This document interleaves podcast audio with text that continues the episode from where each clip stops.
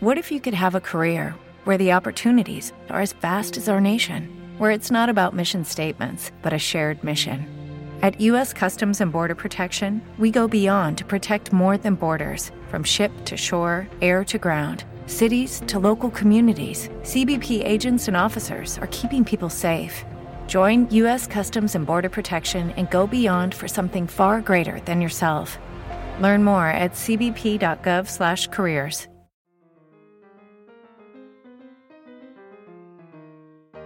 Bienvenidos una semana más a Cuatro Reviews y un Funeral, el podcast donde hablamos de cine y series, aunque últimamente más de cine que de series, porque después de una pandemia en la que hablamos más de series que de cine, había que cambiar.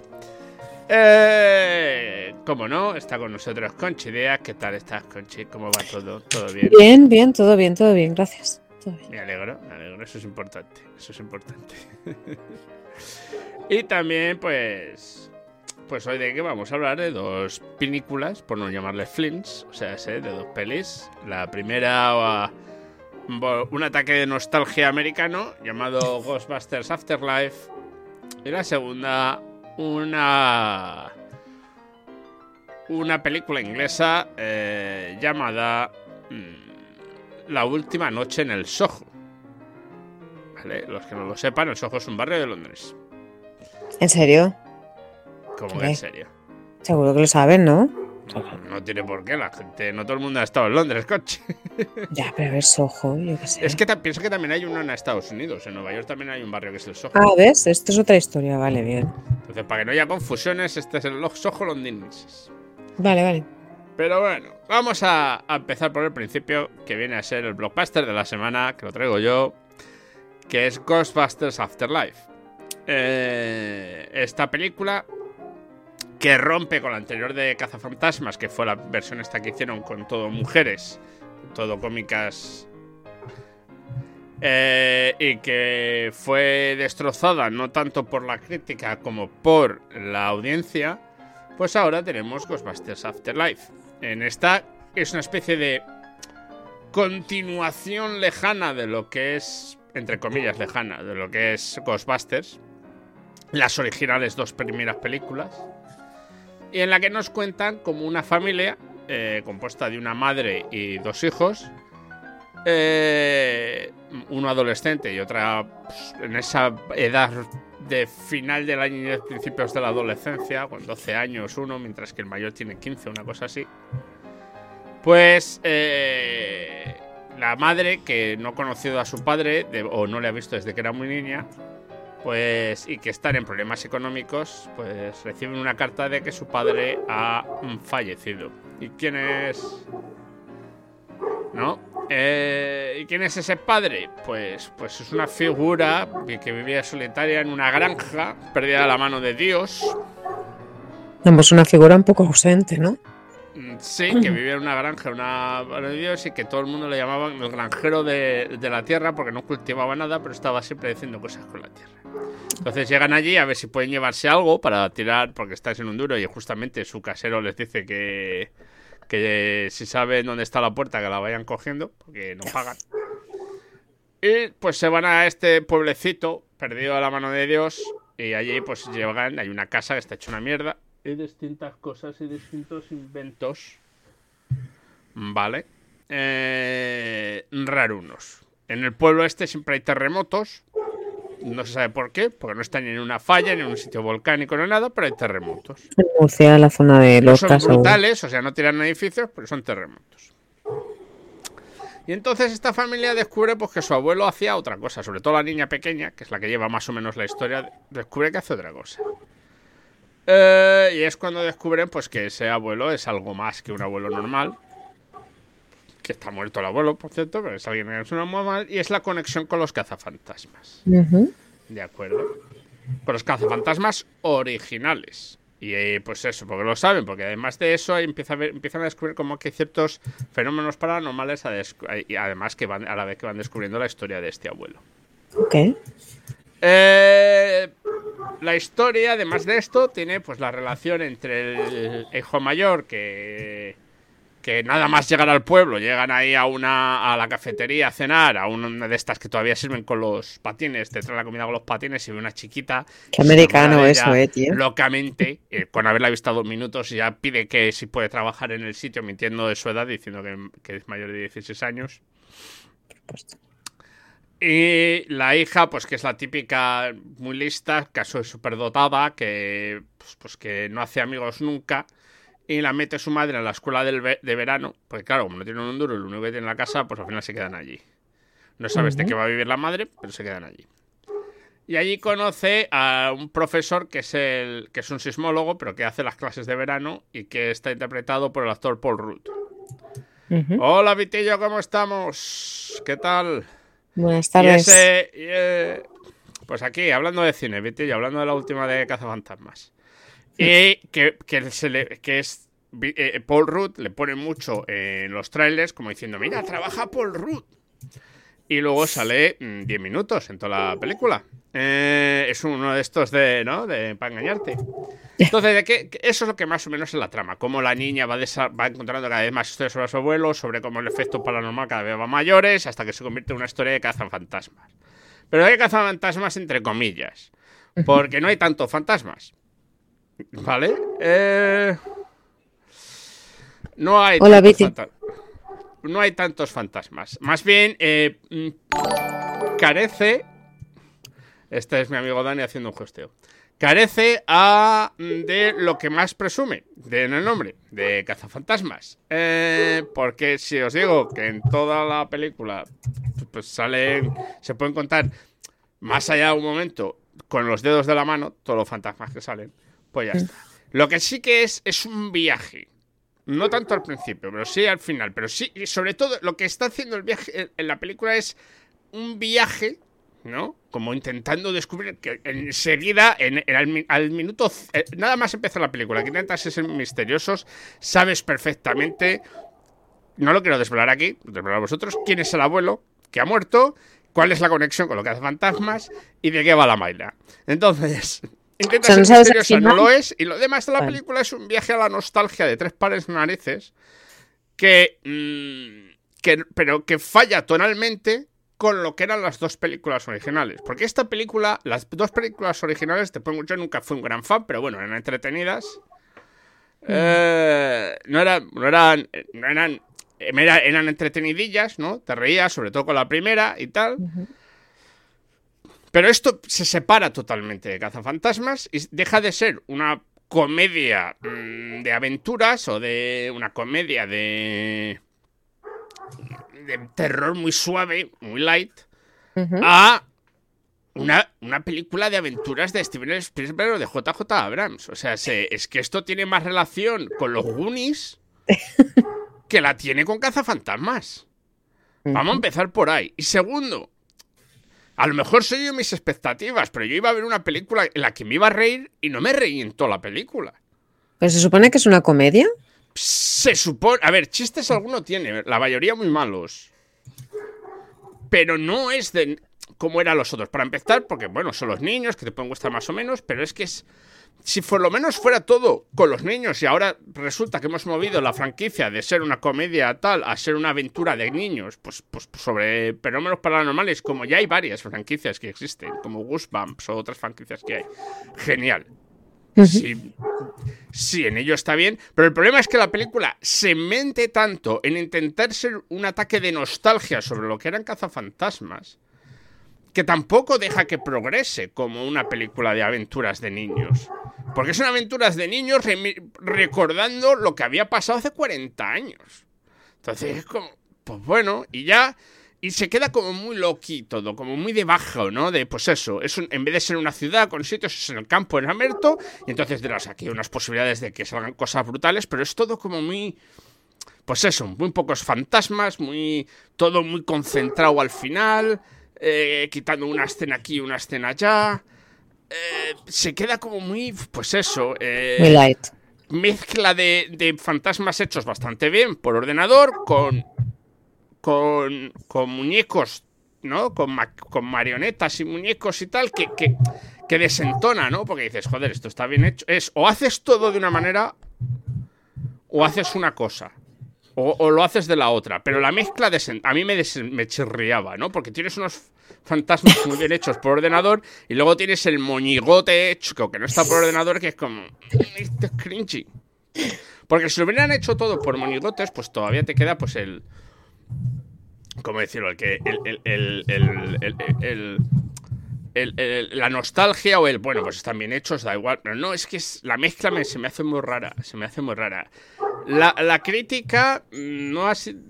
La bastante. Hay una parte que la ha respetado, que es la más... Los más fanáticos de las pelis de Spielberg. Yo es que hace tiempo que Spielberg, el señor Spielberg, a mí no me mola mucho. No, Bueno, la dirige. Spielberg, no la dirige Spielberg para nada, ¿eh? La dirige eh, Iva- eh, Jason Redman, no, Ivan, Ivan Redman o, o Jason, es que me confundo padre e hijo. El hijo del que dirigió las películas de cazafantasmas. Eh, s- a ver, eh, ah, voy a dejarme mirar, eh, que voy a mirar. El, hijo del director. El hijo, el director es Jason Reitman y es el que era el hijo de Ivan Reitman. Vale. Eh, ya os digo, eh, todo es un gran homenaje a los cazafantasmas, por un homenaje muy así, muy vacío.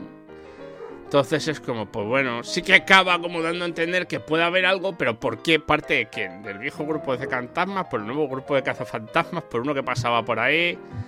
Hola Leoncita, ¿cómo estás?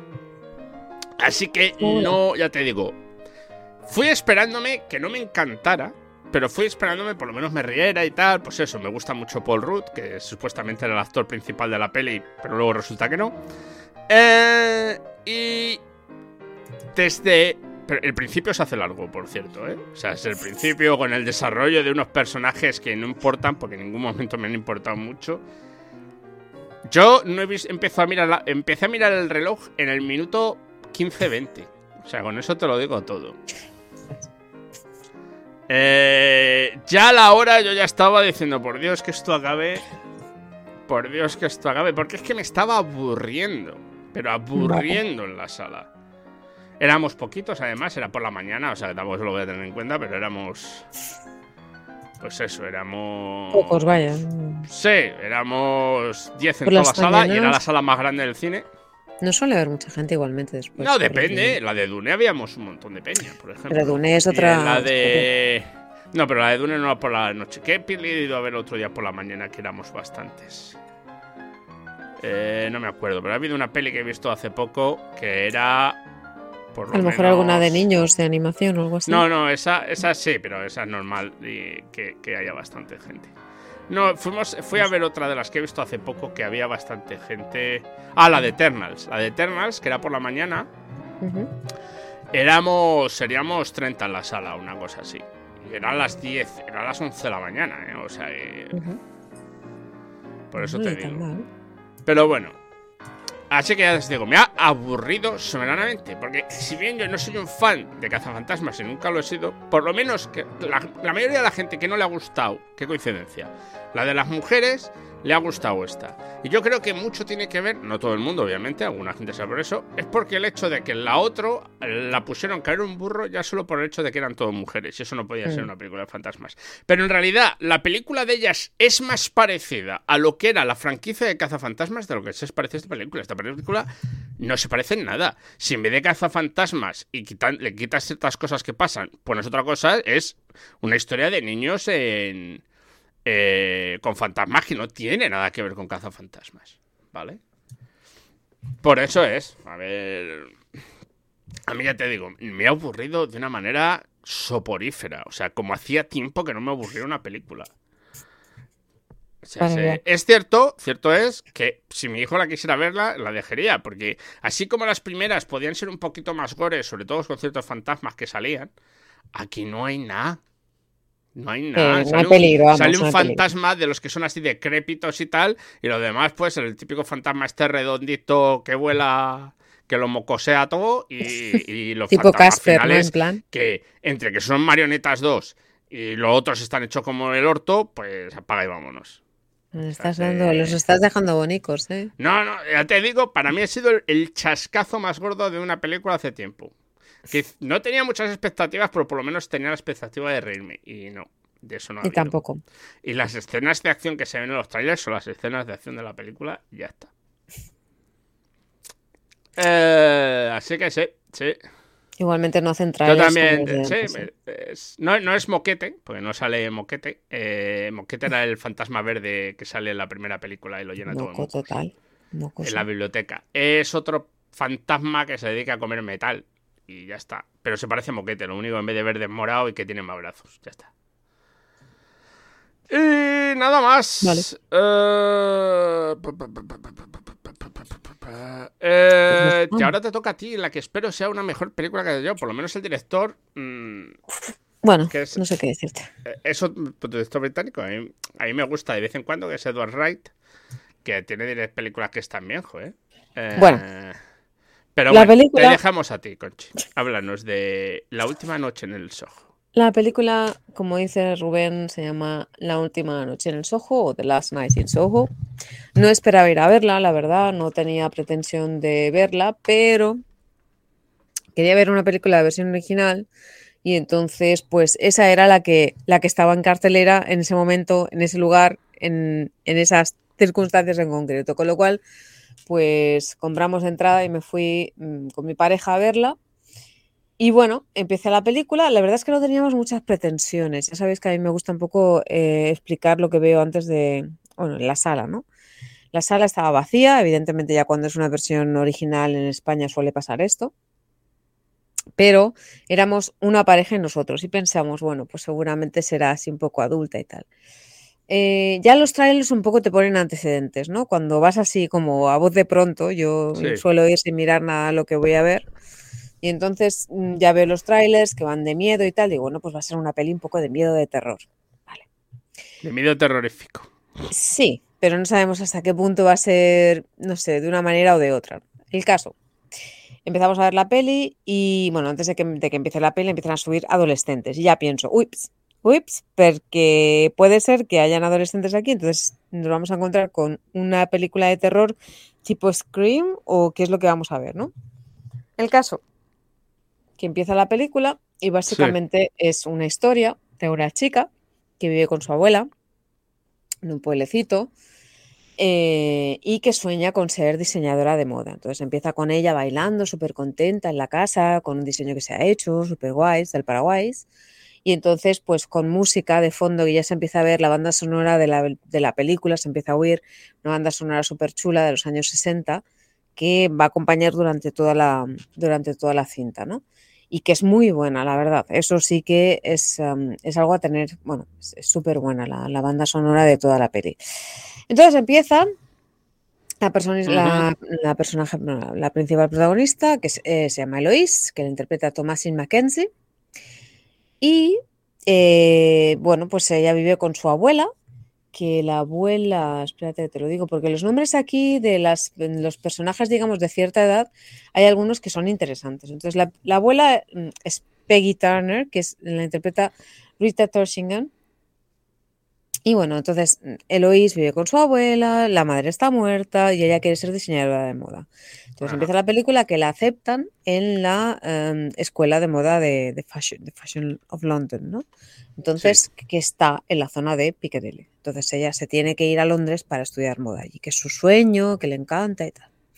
En un principio se va a una residencia de chicas o de chicos, una residencia de estudiantes, y cuando llega allí la verdad es que las cosas no van demasiado bien con algunas de sus compañeras, y entonces decide buscarse una habitación aparte porque no le gusta el rollo. Entonces empieza a buscar habitación y encuentra una habitación que le mola bastante. Ella tiene un rollo muy sesentero, eh, una historia muy así en plan, ¿sabes? Tope de bonita, tope de nena, de nena guay, de, de nena chuli. Y, y bueno, entonces no acaba de encajar con según qué personas, ¿no? Llega a una casa de una señora mayor que alquila la habitación de arriba y entonces dice, pues mira, pues yo me quedo con la habitación de arriba. La señora es uh, Diana Rick, que la interpreta una señora que se llama Miss Collins. Diana Rick, mm. algunos las conoce, lo conoceréis por, o al menos a mí me sonaba, por eh, ser la abuela de, en Juego de Tronos, de um, la nena Tyrell.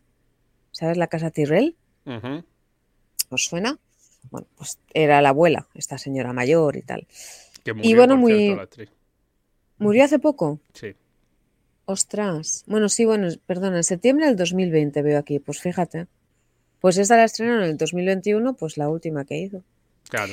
En fin, dirigida por, como decía antes, em, Rubén está dirigida por Edward Wright.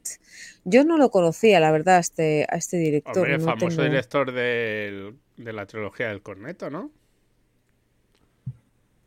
Mm, No lo conocía, como te digo. eh, ¿No has visto Pero de bueno. Son of the Dead ninguna de esas?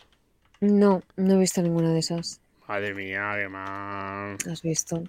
Pero bueno, el caso. em, bueno, nos ponemos en antecedentes. Entonces es una chica que vive, digamos que un poco con esa fantasía de los años 60, un poco mezclada con la muerte de su madre, con seguir un poco los sueños de su madre, etcétera. No encaja en la residencia de chicas y se va a alquilar una habitación a una residencia, o sea, a un piso donde vive una señora mayor y parece que va a encajar mucho mejor ahí. Pues bueno, eh, en todo esto empieza a trabajar en un pub por la noche en Soho, aparecen imágenes de Soho, se ve Soho de noche, Canterbury Street, etcétera. Es mm, un chute un poco melancólico de toda esa zona, sobre todo como yo, que ahora no estoy viviendo allí, ¿sabes? Es un poco como de, ah, mira, esto de aquí, aquello de allí y tal. Em, Aparte de eso, mm, este es un poco el plot. A partir de aquí empiezan a pasar cosas, ella empieza a tener como visiones, empieza a tener sueños muy movidos. En los sueños se le aparece un personaje que es Sandy. Sandy la interpreta Aina Taylor-Joy y es eh, la personaje que si veis el, el- el- si veis el cartel, hay una persona, una chica vestida como en rosa, como en un vestido rosa. Sí, Pues esa es el alter ego o digamos la persona que se le aparece en sueños. sí. Que y se ha hecho hace poco famosa esa actriz por la serie de Netflix, la reina, El Gambito de la Reina. exacto, el gambito de la reina, exacto. Pues bueno, y entonces ella se- es la- el alter ego, ¿no? Se le aparecen sueños y empieza a soñar con ella y con la vida que esta chica Sandy tenía hace años, en los años 60, en el Soho de aquella época. Entonces empieza a ver lo que le pasa a ella cuando era joven, empieza a tener, cada noche tiene, vive con, digamos que vive lo que ella vivió, ¿no? Y bueno, a partir de ahí, pues todo se empieza a desencadenar. mm, Hay una serie de, cambios bastante, bastante fuertes, entonces cosas que no estaban previstas, y a partir de aquí, pues todo se va ya acelerando hasta llegar al, al final. No os desvelo más, em, por si os apetece ir a verla. Película de terror, pero no da mucho miedo, la verdad. Miedito, miedito, miedito, miedito. Ay, qué miedo. Mm, No. Es algo más psicológico, yo creo, ¿no? Es un Bueno. más que una película de horror o algo así. No es una película de horror. Lo que pasa es que, a ver, en un momento de la película, digamos que el miedo viene pues porque es una casa antigua, por lo que ha pasado allí antes, ¿no? Por todo lo que es la relación del sueño que tiene Eloís, que ella tiene una como una conexión con el pasado, lo que ella ve en los sueños, la conexión con Sandy, lo que se supone que ve en sueños, que luego se relaciona, se mezcla con la realidad. Pero para mi gusto, Eloís, que es la personaje principal, está demasiado sobreactuada para mí. Hay momentos, sobre todo al final, que ya es como cuando empieza, todo empieza a, a escalar, ¿no? O sea, todo lo que es, digamos, el terror, el miedo, el susto o lo que sea.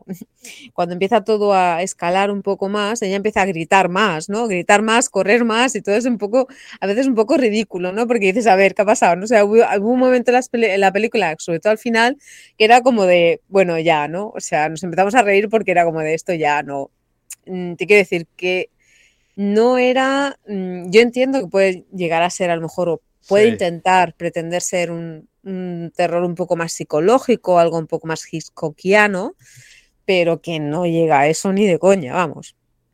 Entonces hay una mezcla así un poco rara. Sí que es verdad que es un poco diferente. Mm, o sea, no es, no es algo que te vayas a esperar.